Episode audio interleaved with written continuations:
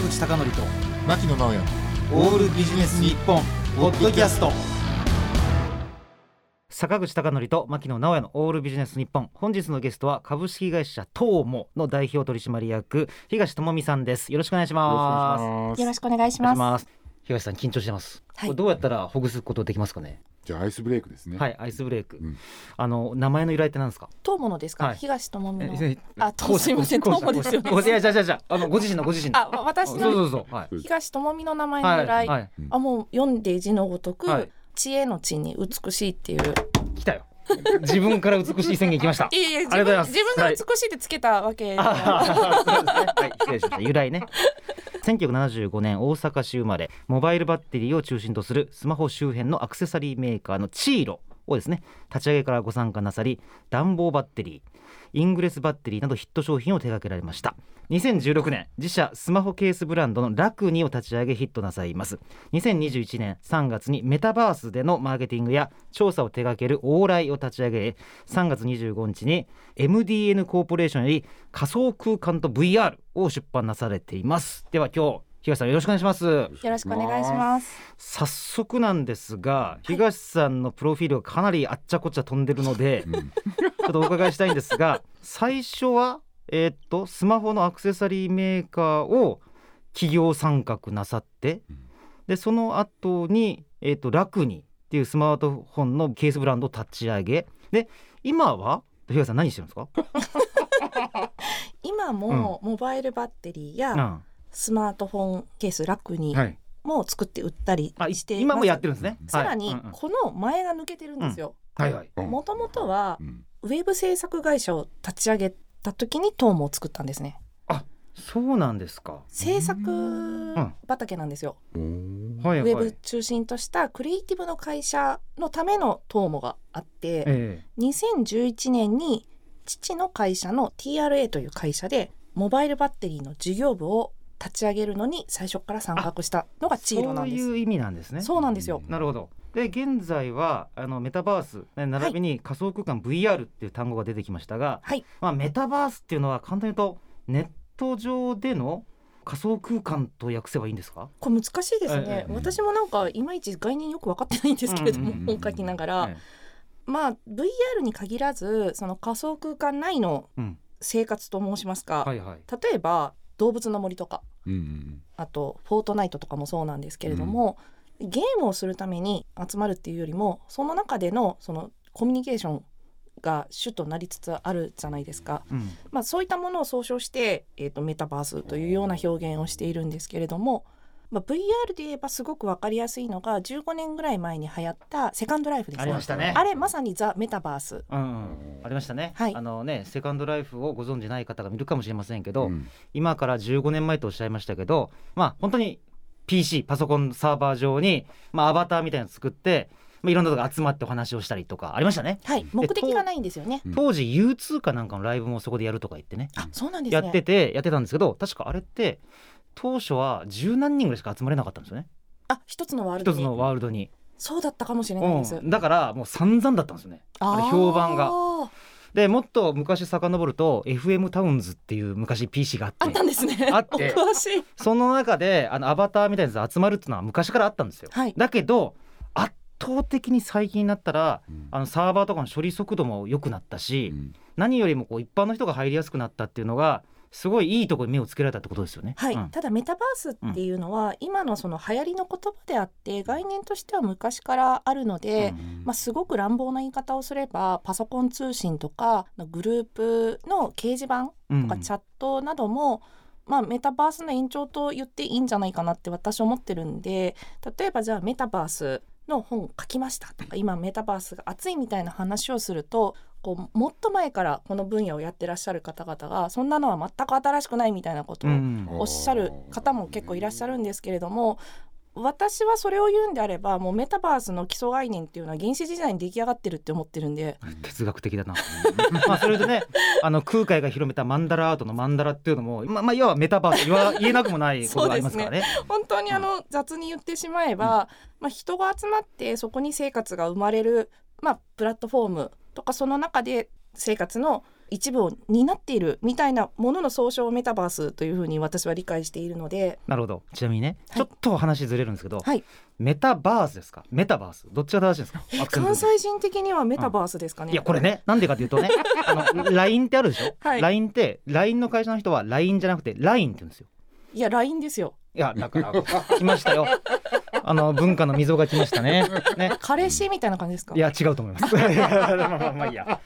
で今具体的にこの仮想空間 VR、あるいはメタバースメタバースを使ってどんなことをなさってるんですか、まあ直近で言うと、音楽ライブをはいはいはい。手掛けたことがあったんですけれども、それはですねビクターさんが持っている渋谷ビーツうん。っていう、うん。あの実際のライブハウスがあるんですよ。はい。でそこをその VR 上に再現したいみたいな話になって実際メンバーのうちの一人がこのワールドを作って VR チャット用のビーツの VR 版を作ってそれを VR チャットに設置して、でその間に入ってらっしゃるその音楽イベント会社の方々がアサインした、まあ、プロのミュージシャンの方々にその中で歌っていただくみたいななるほど。ことをやりました。あのうちの子供があのフォートナイトをよくやるんですね。はい、であのかつて2020年にはまあ有名なところではトラビス・スコットとか、はい、米津玄師さんがねはい。ライブやったじゃないですか。た。うん。であれって結構僕面白いなと思ったのは、はい、これ配信するの超難しかっただろうなとあれは思ったんですね。米津玄師さんに関しては、まああの画面上に PV を流したみたいな感じだったんで、でトラビス・スコットが 3D のアイコンがねね動いてそこはめちゃくくちゃ難しいと思います。ね。あれって例えばあのライブを単にこう映像配信するのとは違ってこう見ている人たちを一緒の世界にこう巻き込む必要がありますよね、これもうすごい難しいことなんですかあれって、いやうん、でもオープンワールドのゲームっていうのは全部それがベースになっているのでその技術としては例えばトラビス・スコットの,、うん。の場合私現場ちょっと見てないんですけれどもフォートナイト上にこの 3D のトラビス・スコットが出てきて巨大な。ね巨大なでまあパーティクルライブみたいな形でライブを行うっていうのはフォートナイト側が作らないとダメなんですごい大変だと思うんですけれども、米津玄師さんに関してはおそらくその動画を配信するっていうそうそう、まあ、に 2D っていうかね、うん 2D 2D のですね。うんディスプレイでしたからね、はい、うん。それ以外はもう元々のそのフォートナイトのプラットフォーム上であらかじめ実現されることなので 2D の動画を流すっていうのはそんなに難しい話ではないんではないかなと、あの渋谷のスタジオの話に戻すと、はい。そのアーティストってすごい接写されるわけですか？えー、とアーティストはですね、アバターで登場するんですよ。あのそのじゃあ動きをはい。元のアーティストにしているわけではなく、まあ、アーティストさんに似せたというかまあ、アーティストさんと相談して作ったあのアーティストさんアバターがありまして、はい。でアーティストさんは VR ヘッドセットをカチャってかぶってで動きながら踊り歌うみたいなあーということはさっきの質問で言うとやっぱり元のアーティストの人のモーションが元になって、そうですそうです。アバターが動くってことですか？本人が動いたまんまアバターが動く。それを我々観客側がアバターで見ているみたいな感じですね。なるほど、はい。それって好評でした？そうですね。参加された方はすごく喜んでました。ただちょっと難しいのが、まだ VR チャットの場合一つのワールドに入れる人数に限界があるんですね。うんまあ、工夫次第なんですけれども多くて、まあ、70人ぐらい、うーん。やっぱ50人も超えると重すぎて動かないみたいな人も出てくるのでマックス40人ぐらいのイベントを開催しなければならないっていうハードルはありますね。なるほど。その場合に、例えばあのアイコンが動くのと実際のこう人間が動くのをこう配信で見るのとっていうのはこう本質的にどんな違いがあるんですか？もう全く違いますね、うん。今こうやってそのスタジオでお話してるじゃないですか、まあ、これが VR なんで、うんお二人がお話しされてるのを画面で見るのと、うん。実際こうやって喋ってるのって全然違うじゃないですか、うんうんうん。比べようがないみたいなぐらいの違いが。あのかつてね、はい。ミュージシャンの人と話していた時には、うん。VR で比較的見た目は騙すことまあ騙すってと失礼ですね、うん。まあ、ちょっと見た目って視覚情報は工夫することできても音圧がもう圧倒的に足りないんでああそうですね。うん、VR のちょっと踏み出しにくいって方がいらっしゃったんですね。うん。これうん。考え方なんですよライブに何を求めるかなんですね、うん。ですごいいい生の音源を聞きたいっていう方とライブという空間に行きたいっていう方に分かれるんですね。で私はライブという空間に行ってそのアーティストさんがアバターで歌っているそれを隣に一緒に行っている友達と「あれすごいね」とかって話しながら見て終わった後に「楽しかったね」みたいなその全部が楽しいのであんまりなんかその音質に関しては気にならない、いや実はね東さんその話を振った理由があって。はい。いや本当にもう私自身が古いなと思ったの。はい。なんでかというとね僕とかがあのうちの息子のやってるやつを隣で見てたら音質も悪いし 音圧もないし なんだこりゃって俺思ってたらうん。新しい世代っていうのはもう全然そんな感じじゃなくてはい。例えば動物の森の中で花火大会があってもうめちゃくちゃ綺麗とか、うん音楽大会があってもうこれは素晴らしかったとかもう完全にもう概念っていうかもうコンセプチャルな世界に動いてるんですよ若い世代は。人間の脳に対する考え方が違うと思うんですけど、うんこれ VR をやって分かったのは人間の脳みそって自分を簡単に騙すっていうか脳みそが環境を補完するんですよ。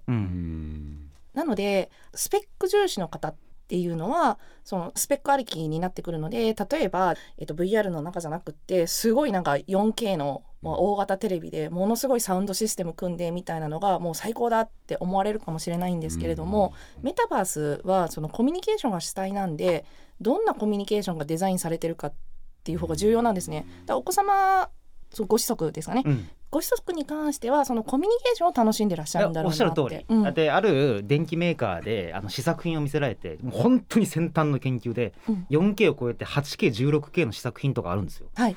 綺麗すぎてもうわけわかんなくなっちゃって。はい。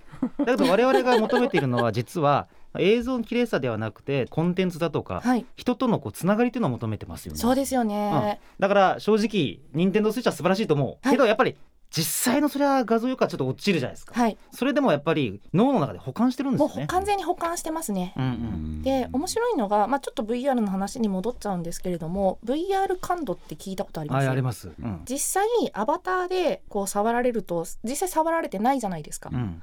でも本当に触られてるように感じる VR 感度を持っている人がいるんですね。わかりますあの、はい。VR の AV で射精する男と一緒ってことでしょ？いやでもそれほとんどの人しゃべしゃしゃ射精しますよね 感度そうですよね。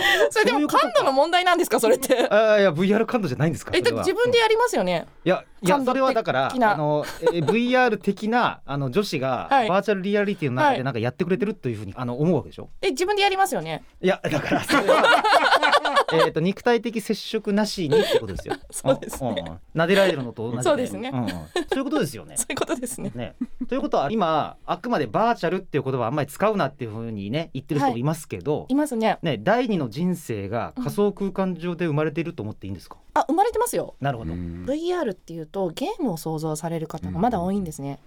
でも今周りで同世代のお友達がどんどん Oculus Quest を買って VR の世界に遊びに来てるんですけどゲーマー一人もいないんですよ。なるほど。